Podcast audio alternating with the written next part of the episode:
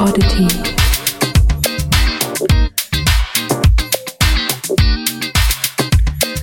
Hello and welcome to Space Oddity, the podcast hosted by the Collaborative Research Center 1265 Refiguration of Spaces. My name is Daniel and I'm greeting you today from Berlin, Germany. I work at the Technical University of Berlin, the head institution of our research center. We are a collective of several universities and researchers, mainly in Germany, but connected with many others around the world. And as this is our first episode in English, I just want to give you a real quick introduction to what we do over here. We are a group of researchers from different disciplines such as sociology, architecture, urban planning, geography, and communication science. And together we are trying to understand how spaces in our world have changed in the last 40 to 50 years. We do this from the perspective that spaces and places are created socially, and that space is not merely a background or some sort of, you know, physical container where things just happen, but that spaces have an agency, a transformative power on their own. So the spaces we research can be as small as a kitchen or apartment, or as big as a megacity or even a whole region. Keeping a focus on globalization and digitalization, we are ultimately trying to find out if we're perhaps even witnessing new forms of space and how this changes our social world. This is admittedly an abstract endeavor at first, but through the next episodes, we will give you an overview over what we do over here, and we will take you to small acoustic journeys around the globe and also present some lectures from renowned speakers from our network. And this is what we will do today. We will uh, present you a lecture from Professor Walter Mignolo. He's from Duke University, and he will give us a, a quite nice theoretical introduction since he will be talking about the state of globalization, universalism in science, and how this relates to the transformation of space that we are ultimately interested in here in our research center. So this was recorded during our last conference held in October of 2021, and the introduction will be given by Johanna Hörning. She's one of the co-organizers of the conference, and she's a lecturer at the Hafen City University in Hamburg. We will be back with a new episode in a few weeks where we will travel to Israel. And uh, until then, feel free to check out our website. You can find the link in the description of the podcast. And of course, send us uh, any feedback that you have for us. So without much further ado, I hope you enjoy the lecture and see you next time. I'm very happy to welcome you to this first plenary um, session of our conference on spatial refiguration, dynamics, challenges, and conflicts, in which we are looking with excitement towards a keynote um, of Walter Mignolo and the contributions of two discussants, Silke Steets and Eric Swyngedouw, and of course, the discussion with all of you. Not only since the current pandemic, and we might even say uh, pan phenomenal and pan systemic crisis, not only since this, but already since the 60s and 70s, we can observe radical changes in the spatial arrangement of uh, social, cultural, political, and economic phenomena, territories, networks, trajectories, and places, as Martina and Hubert have already pointed out, um, have emerged with new relevance and most vigorously, actually, with varying and overlapping meanings and relevance to everyday lives. Everyday lives um, are entangled and interconnected throughout the globe, technically, financially, econo- economically, politically, ecologically, and situations are no longer bound to one single location. Um, so situations are not only bound to one single location, they simultaneously take place in different sites, mediated through technology.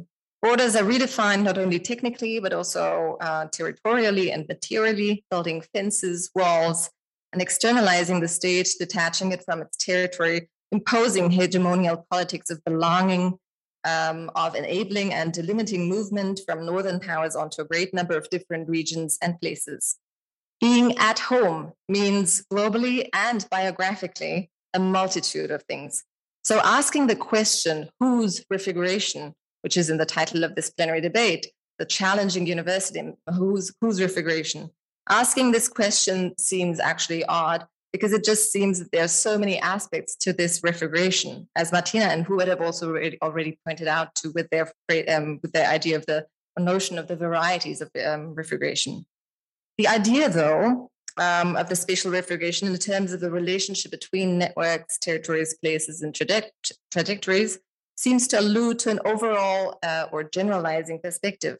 How can we critically reflect upon those spatial transformations um, that shape so many places in our world, but do indeed shape them differently and are shaped through those places differently? Who is experiencing this refiguration in what way?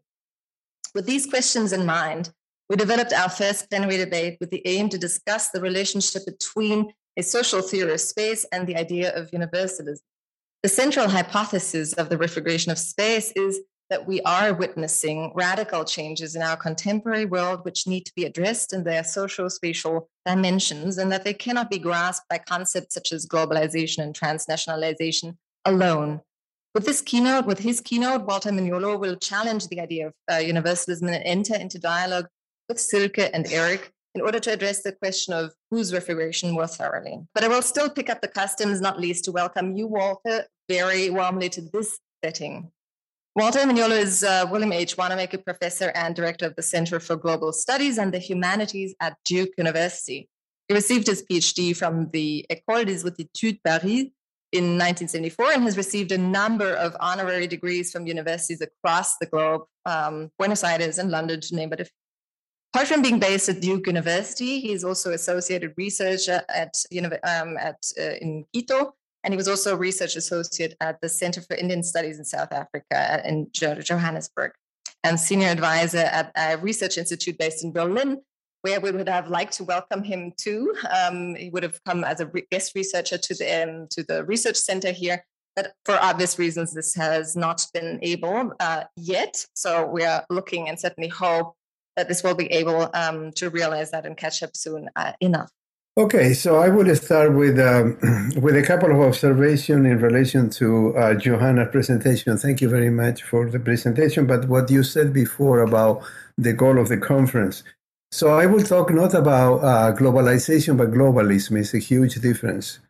Globalization is make us believe that something happened, and globalism uh, is uh, is the global design of a local history, which is the history of the North Atlantic. So, and that is connected to universalism. So, globalism is quite important in my talk. The other thing that you said, Johanna, is about the changes.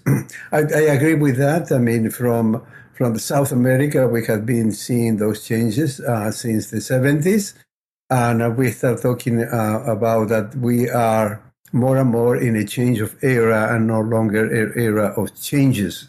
And I will talk later on about that. And the third point I wanna uh, I wanna mention is uh, you, you, talk about the visual, and that is related to to universalism and how the conceptual conceptual frames uh, um, make us see uh, what what the frames uh, uh, are preparing schooling us to see. So, briefly, we don't see what there is, we see what we see. And that is one of the principle of my talk. So, refiguration of uh, universalism uh, in a kind of philosophical way, conceptual way, but universalism in a conceptual way, way uh, went together with unipolarity, which precisely was the uh, globalist or global design since the 16th century. Globalization is just something that happened, that happened. The history just, uh, what we call globalization today is the last chapter we know of uh, an attempt to homogenize the world, and, and that is what we call neoliberalism. So, and the reconstitution and the reconfiguration of uh, universalism give us, uh, take us to pluriversality. And pluriversality is um, decolonial and multipolar. So pluriversality in the realm of conceptual philosophical um, uh, sphere is cannot be separated with the kind of geopolitical uh, disintegration today of unipolarity of Western losing hegemony and the opening up of multipolarity uh, in the interstate system, and which has to do a lot to do with the change of era. So um, I, I, I, um, I divided the, the, talk in uh, four blocks, uh, and I will go quickly. It's not an argument, it's just identify issues that we have to think, in my view, about the question of universalism. And I hope that the commentator will uh, kind of assist me in making sense. So the question here is the world order before and after 1500. Uh, so um, the question universalism, you know, uh, began to be um, the, the translation of cosmos into universe. I don't think universalism or the universalism in the sense we understand it today was a problem in the Greek philosophy. But it began to um, become, uh, as you know, in the Middle Ages, and especially to, to make a long story short, St. Thomas, the question of the universal.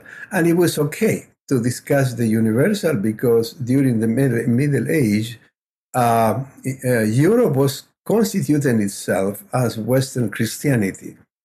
But that kind of universal was not yet a totalitarian totality of knowledge. So they, if we talk about Eurocentrism before uh, 1500, it's okay because Europe uh, needed, uh, it had a right to see itself, I mean, the people, uh, Western Christian Europe, to see uh, themselves at the center because everybody else does, uh, did. Um, and that was a kind of we call omphalos syndrome. So the question of before uh, 1500, the, the world order was uh, polycentric and non-capitalist. So there was no one single cosmology and civilization that impinges uh, and control uh, all of the other. The question began to change after. Uh, so uh, before 1500, the, the, this, the, the, the, the conceptualization of each civilization and kind of configuration of itself was also related to a specific uh, world order uh, before European hegemony, and that is the Janet Abu-Lughod uh, map. So I think there was a lot of uh, trade and market, etc. But uh, Europe was really kind of uh, in the at the margin of the activities that was going on at the time. So that's what I want to say. Between it's okay that the Christian discuss uh, the question of the universal and universalism and the particular and all that. But that was within that kind of local history of what after the Renaissance was called uh, medieval, uh, medieval uh, Middle Ages. So the, the thing began to change after 1500, uh, and that is and that is the the problem we are in today so, with the immersion of the Atlantic Circle uh, uh, circuit, uh, the commercial circuit, um, the world order began to change, and the structure of knowledge and the conception of the universality of knowledge at, at that time was theological, and then, as you know, in the in, uh, in uh, during the uh, the Enlightenment becomes secular and, and uh, science and, secular and science and philosophy began to dominate. But the creation of the, the, the colonial revolution began to, of course, impinge and move into the uh, the structure of the world order before uh, European hegemony. Well, I don't have Africa here, but uh, in 1652, I mean, the Dutch and then the, the British went to South Africa. I don't have it here because uh, Abu-Lughod doesn't have it. But the question is that the structure of knowledge and the conception of knowledge uh, is piggyback into the kind of uh, military, political, uh, economic, and at the same time uh, uh, navigational expansion of the market, of the kind of market um, that uh, began to emerge here. That for us, and I would say for us, is how you think uh, after Quijano and the experience and the history of uh, South America. um, so it's a, for us, it's a kind of historical foundation of capitalism. So um, all that I said up to this point, I think it was fantastically, um, beautifully articulated, summarized by Michel-Rolph Trouillot in an article I called North Atlantic Universals, Analytic Fiction. And let me just uh, go uh, into some specific quotation that, as I said, is a summary of what I'm trying to say uh, uh up to now. Modernity is a murky term that belongs to a family of words we may, uh, we may label North Atlantic Universal. And that's it. Uh, I mean, um, democracy and modernity and, and capitalism and all of those terms that control us today are uh, North Atlantic universal, and that is the problem we have today. And uh, and the best kind of uh, answer to this kind of problem come from philosophers and thinkers that are thinking from other kind of uh, from other languages and uh, memories and way of knowing and way of living that were kind of dis- disturbed by um, a, a, European expansion. Just before that, I was listening to uh, to a Maori philosopher from New Zealand that was precisely talking about that. And knowledge is not a concept that exists in Maori uh, vocabulary. So he was talking about equivalent concept, but uh, the question is not to ask what is knowledge in Maori because uh, that is irrelevant uh, to them. And if you say, uh, if you ask the question, what is knowledge for Maori? What is space for Maori? What is time for Maori? Space and time are all the kind of Atlantic universal. Uh, you kind of control and keep the universality of concept of knowledge, uh, space and time. So the second point here is the North Atlantic universal he said, I mean words that project the North Atlantic experience on a universal scale that they themselves help to create. So they talk about globalization, but in, uh, even today, there are people like Carlos Schmitt that they say, well, globalization, but with uh, is something uh, a, a, way of a, a, project that began in the 16th uh, century. but uh, that kind of concept that defined the centrality of Europe has been created by European itself and uh, projected to the rest of the planet since the 16th century. So North Atlantic Universal are particulars that have gained a degree of universality, chunk of human history that have become historical standards. So I don't have time to go into this, but we have to question Hegel from here. Uh, to start from here and not to start from Hegel. Hegel has the right to, to write the, the universal history as he did, but at, this, uh, uh, uh but at, at, that time was a kind of consolidation, the secular consolidation of universal history that was already kind of uh, uh, told by Christian, Western Christian theology. So the North Atlantic Universal appears to refer to things that they exist. That is what I say. We don't see what there is, we see what we see. To refer to things that exist, that globalization exists, that the space exists, that time exists. But no, they have a fictional existence, like the Don Quixote or Madame Bovary. They exist, but as a kind of fictional entity. So they appear to refer to things as they exist, but because they are rooted in a particular history, in a local history, in a singular history, they evoke multiple layer, layers of sensibility, persuasion, cultural assumption, and ideological choice. So they come uh, to us loaded with aesthetic and stylistic sensibility, religious and philosophical persuasion, cultural assumption ranging from uh, what it means to be a human being to the proper relationship between human and the natural world. So that is the problem of universal. So the, in that sense, it's not the question is not an open question whose universalism, but who really introduce and use the concept of universalism.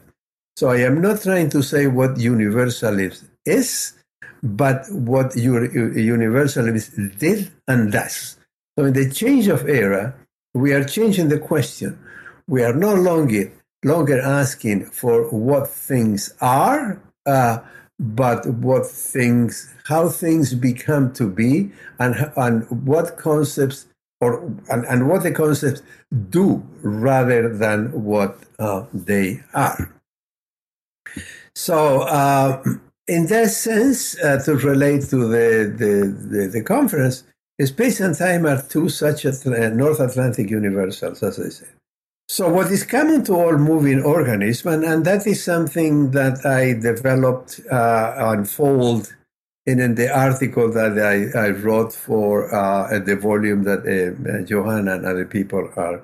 And, and in this article, I kind of start from Aztec uh, philosophy, uh, Aztec concept of uh, organization of the world. So, what is common to all uh, living organisms are places, directions, and contours. It's okay that, this, that the Western call that the space, but that is again is not a universal; it's a kind of uh, particular. And duration, repetition, and counting, and that's what Kant uh, kind of uh, canonizes as time. But again, time is not an entity that exists, it appears to exist, but is a way that the Western um, conceptualize duration, repetition, and counting. So spaces, if you put it in plural, are places, are places determined by the actors involved in kind of uh, their organization of place, direction, and contour, and duration, repetition, and counting.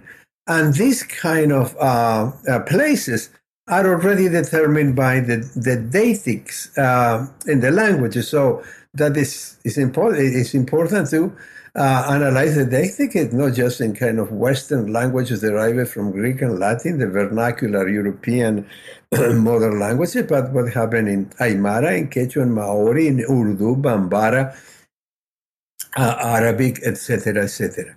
So that is the the the change uh, of era we are uh, experiencing is because people are kind of who were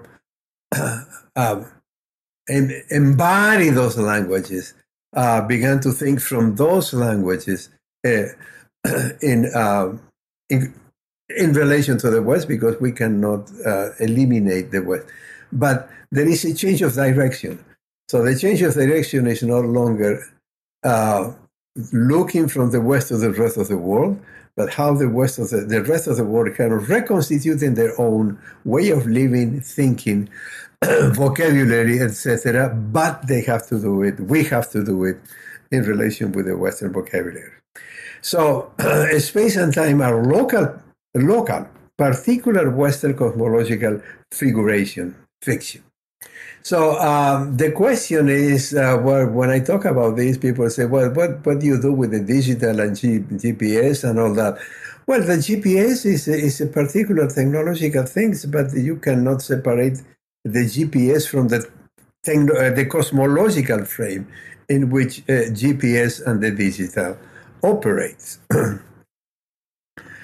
So, hmm. Okay. So let me now go to, uh, I'm sorry for the typo. Uh, what universal is? Um, universal. Um, what universal does rather than what it is, that which I was talking about. Hmm. So, uh, what they were thinking, was telling about, uh, talking about uh, uh, until now was what began with the colonial revolution. The colonial revolution is the moment in which the totalitarian totality of knowledge, that we call universality, and regulation of knowing, that is all the kind of disciplinary formation.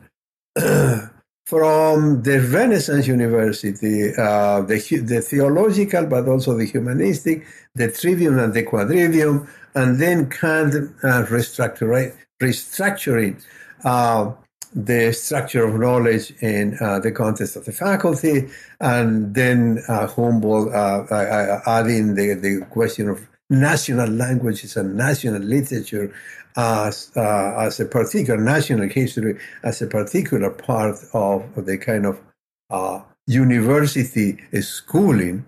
So that is the kind of the colonial revolution. It's not just a colonial revolution, political and economic, but it's a colonial revolution, epistemological. Uh, if we can say that way, I will prefer to say gnoseological because epistemological is kind of limited to uh, institutional knowledge, while gnoseological uh, refer to all kind of knowledge.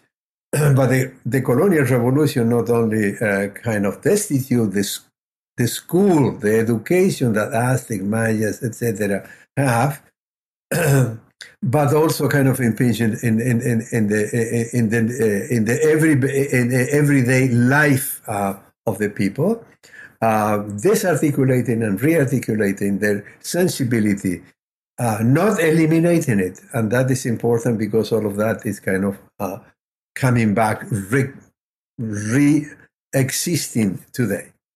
So by 1500, the fortuitous European encounter with the New World was the inception of a radical mutation of the global order in all spheres of experience. Uh, so from 1500 to 1650, European migrants, the Euro- migrants, the European uh, diaspora and settlements in the America first, and then in Asia and Africa, initiated the long journey of globalization, which is kind of the uh, enactment of globalism as a project of homogenizing the world in every aspect of living experience, economically, political, subjectively, and epistemic. And that lasts until today. So the question is that universality of institutional Western knowledge, the known, and way of knowing the regulation, the disciplinary regulation, which was achieved and constituted in the six modern European Western languages and their drinking foundation, Greek and Latin language, theologically, scientifically, philosophical, aesthetically. Non Western languages and knowledge, way of knowing, and practice of living were destitute. Destitution, uh, destitution lasts until today, but is no longer possible to have just one way of enacting globalism. So that is what is the change of era is that the Western project of westernization of the world from 1500 to 2000 uh, began to crumble. And that again is what I try to think, and I published something already about it as a change of era and no longer an era of changes. So to give you a better idea of uh, to just an image um, of what I was trying to say until today, before 1500 and what happened since 1500, is that every kind of uh, civilization, culture, whatever cosmology, uh, coexist that were kind of um, uh, uh, uh pluritopic and non-capitalist. So we have the, this is, the, I don't have time to go into detail about this. Uh, this is how the kind of the, the, uh, the, the, Chinese organize their kind of sense of direction and uh, distance and, con- and contours in relation to the center, in relation to the actors that were kind of uh, configuring um, the direction, uh, the contour, and the distances that was uh, the um, the Aztec, and this is a very, very, very Mayer uh, codex. Uh, also, I mean, this is a very complex articulation of what to go quickly. To, uh, to we talk about space and time, and uh, which I, I, I kind of argue in, in the article I mentioned. But everything that the, the, the duration uh, and the direction and the distances were kind of articulated in relation to the center. Uh, there was no concept such as space and time. Uh, as I said in the article, a student of mine wrote a dissertation. The Aztec didn't have didn't have space and didn't have time. They have Tlacautli, and Tlacautli was a was a concept, was a word that kind of encompass direction and, uh, uh, and duration.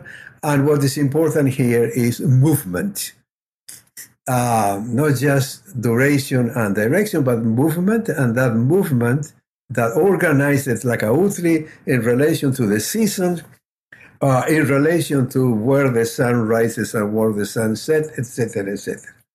And the Christian, um, they have their own kind of uh, organization of uh, direction and contour, that the famous uh, TO map, and what they have, and the center was uh, was of course uh, Jerusalem.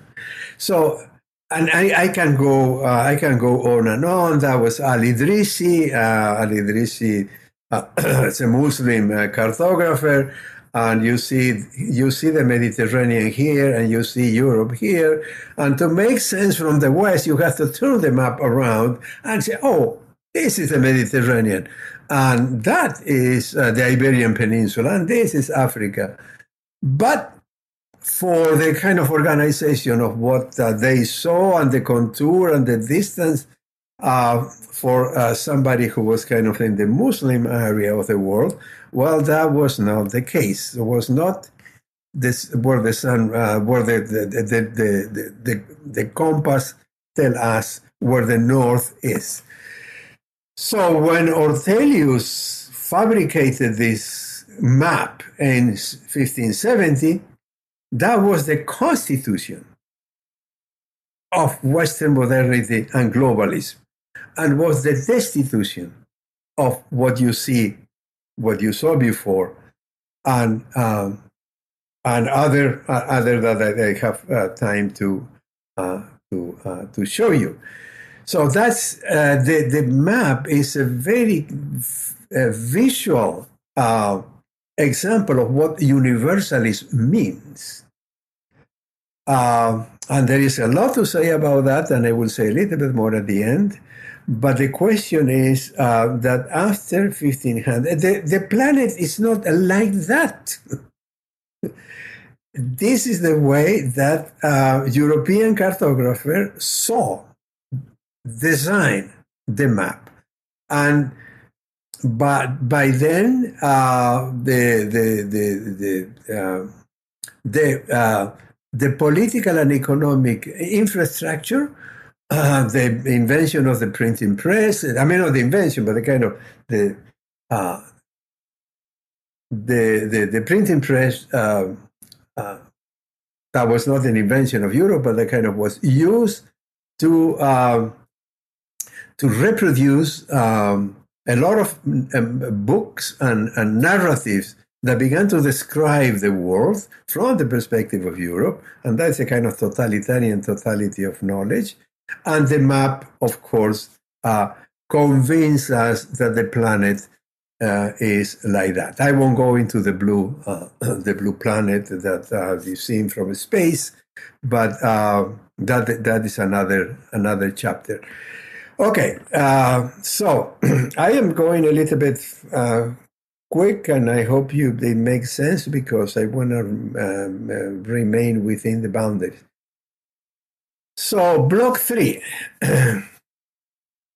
uh, so each each block you see is a kind of a puzzle. You can have to put it together. I just giving block uh, of different aspects of universalism so to um, invite you to think about that. So there's a kind of interactive uh, presentation.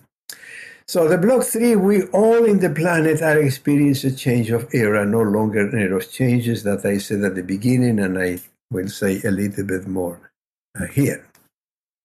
So, uh, in this kind of uh, change of era, what we are uh, witnessing and experiencing uh, is the advent of this third nomos of the earth.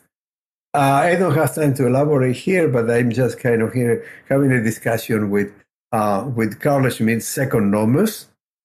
Uh, second nomos uh, for Schmitt goes from 1600 to uh, uh, uh, war, the, the First World War, and for me goes um, until uh, 2000. But Schmitt was looking at the second nomos from Europe, and I am looking at what he understands as second nomos from uh, South America. and so I kind of articulate the, the concept of the third nomos of the earth. That is the last chapter. I think it's the last chapter, one of the last chapter in the latest book that uh, Johanna mentioned. And the third nomos of the earth is there are two trajectories. One is dewesternization and one is decoloniality. They are kind of entangled, but I will just try to separate it to understand what I mean by de-Westernization and decoloniality. So, Western cultural universals, which kind of philosophical conceptual, were propelled and uh, propel and piggyback it on Western political, military, and economic globalism from 1500 to 2000. That is the era of westernization of uh, the world. There is an interesting book by Serge uh, Latouche that is titled precisely like that, The Universalization, uh, L'Occidentalisation du Monde, uh, that was published in 1989. Uh, from 2000 to today, I'm sorry for the typos, the memories and energy of destituted of the destituted which never die are re-emerging in all sphere of life and practice of living. So the question is no longer resistance because you resist, you lose the game from the beginning. You doesn't mean that you don't have to resist. It means to be aware of the limit of resistance. Why the limit of resistance? Because you resist the rule of the game of globalism. You resist a game whose rule was set up by somebody else. While re-existence means to delink from those rules uh, and began to kind of re create, uh, to re-emerge what was destitute and is re- relevant uh, today. It's not going back to the past. is bringing the past to the present, uh, knowing very well that Westernization is in all of us in different uh, dimension of, uh, of our experience, knowledge, practice of living. So de-Westernization and, and decoloniality are the two trajectories that are closing the era of changes of Western hegemony, uh, are closing unipolarity in the interstate system and universality in the sphere of knowledge, and are opening up. This is a change of era de-Westernization, which is interstate multipolar world order that we are already living in. See, the Western can no longer uh, advance the neoliberal project of homogenizing the world. Why? Because mainly China, but also Russia and also Iran, and before that, the BRICS began to stop uh, that pretense. So de-Westernization doesn't question capitalism or what we call the colonial matrix of power, but dispute who controls it. And the question of re-existence is also important here, because if you look at what uh, the politics, not just the, the, the, the, the, kind of the state politics and economy and military confrontation and the uh, and the, uh, the technological and media war, uh, what they are trying to do is to reconstitute something that was destitute by the West. And you can see it, uh, there is a lot of uh, debate and discussion uh, going on in how Russia and China and Iran are not bending, are no longer uh, accepting the dictates of uh, the North Atlantic, the United States and the European Union. Um, so now, in a change of era, changes cannot be just prefixed with a simple post. Post, post this, post development, post democracy, post capitalism, post space, post post human, etc., etc., etc. That's a vocabulary of the change of era. But the change of era, uh, that era of westernization, uh, the era of changes, I mean, has been constructed on Western North Atlantic universals.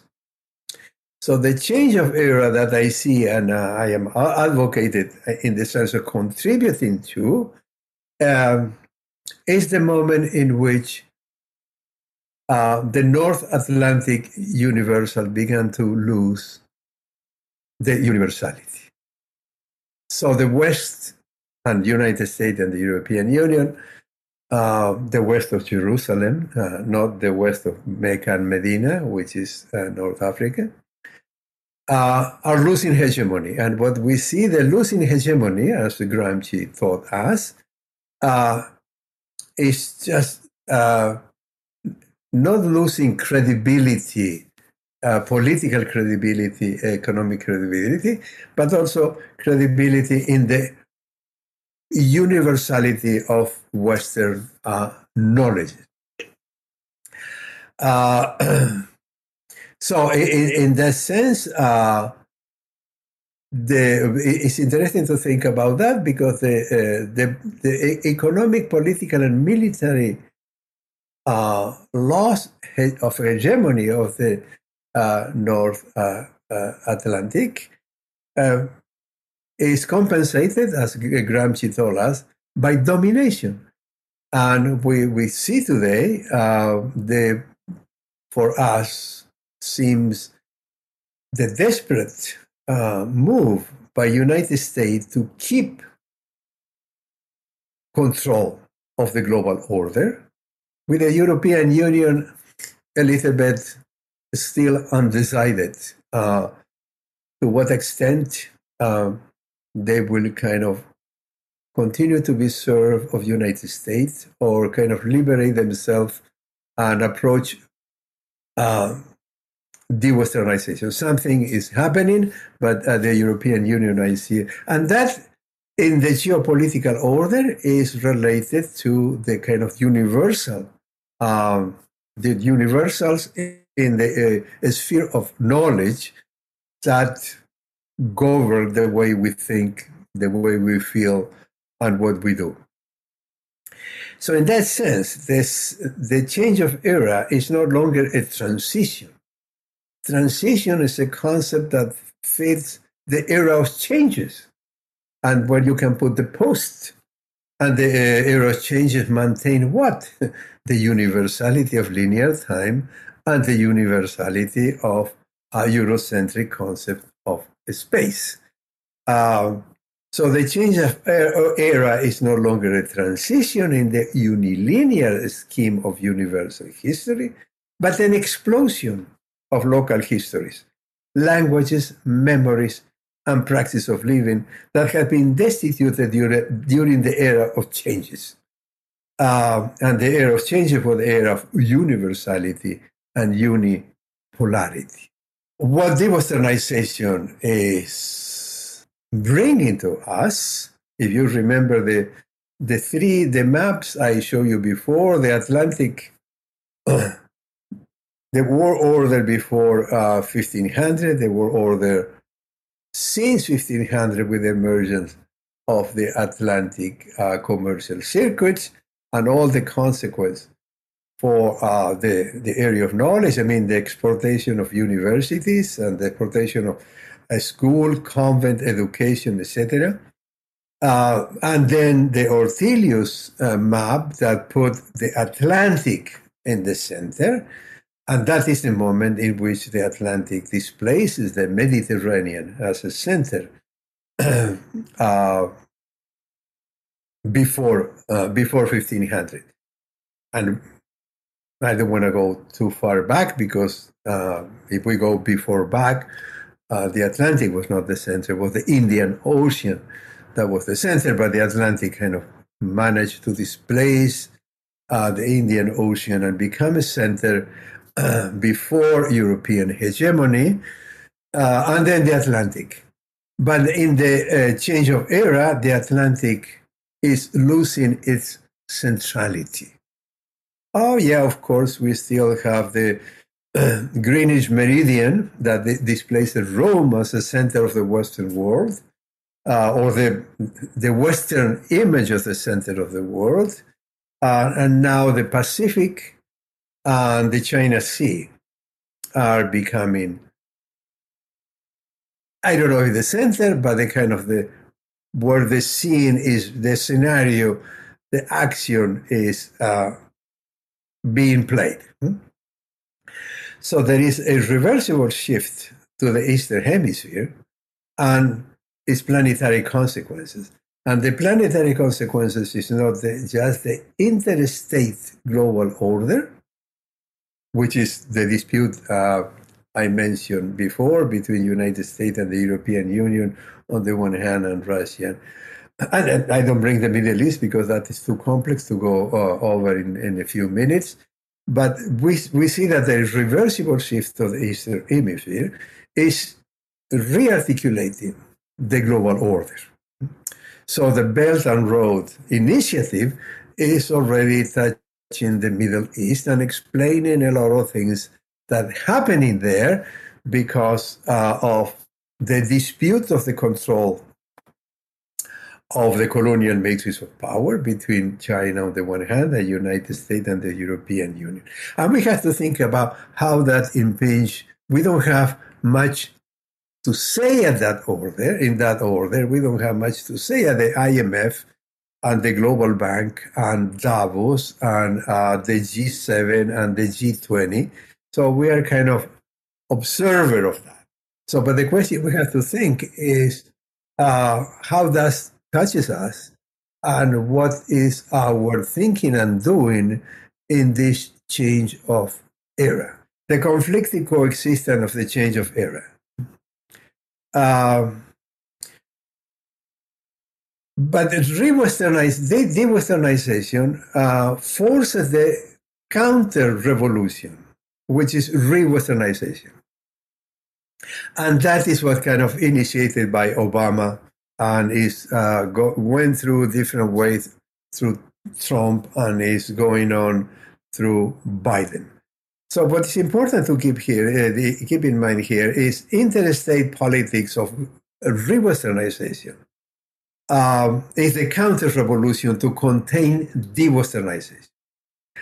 And that is being played at the political and economic uh, sphere and military. But of course, that is based on cosmological and foundation and foundation uh, frame of knowing and sensing.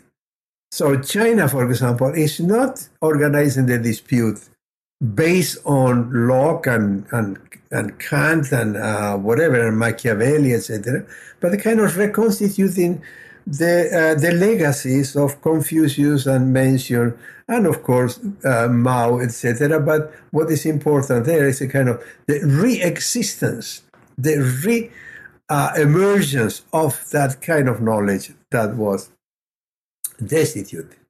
So, and that happened I mean, uh, also in the national, domestic, and international, interstate politics of re-westernization. Um, so the mainstream media, the university, the museum, the school, etc., etc., etc. And I give you an example here. I think uh, because it's very telling. When Bruno Latour a few years ago organized a, a, a art, art exhibit and published a book, "Reset Modernity." So, resetting modernity, Latour doesn't want modernity to go out of his hands so he wanted to reset it. Uh, the using, of course, this kind of technological metaphor. What I mean with this is a kind of the re-westernization is not only happening at uh, the level, the interstate level, political, economic, and military, but it's also happening at the cultural level. And that is what kind of affects us. So, closing. I have five minutes, and probably I won't use the five minutes. Closing and opening.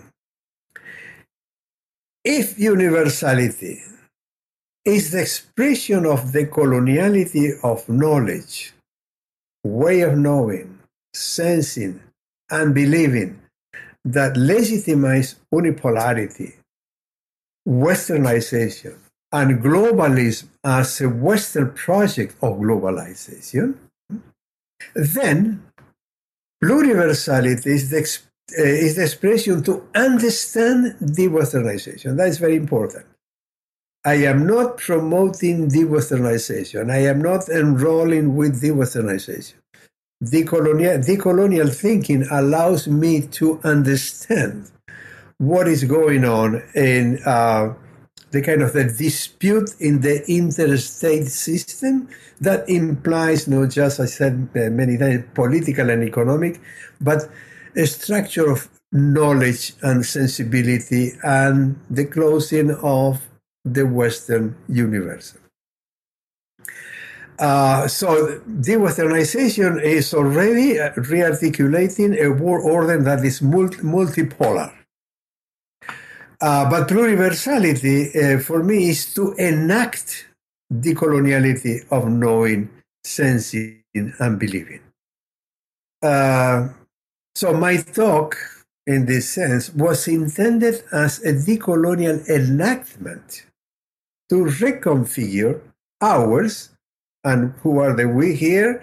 Those engaged in the colonial enactment, was indeed a decolonial enactment to reconfigure sensing, sensing, believing, and knowing. That is our uh, decolonial praxis of living. And in order to do that, we have to delink from uh, North Atlantic Universal and begin from some from someplace else. And that someplace else, there is not a model, there is not a universal, the colonial, it depends on each of us in our local histories and uh, education uh, and kind of uh, training and embodiment of those local histories in our practice of living.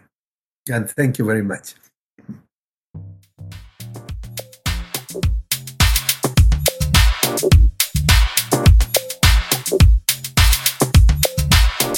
Space Oddity.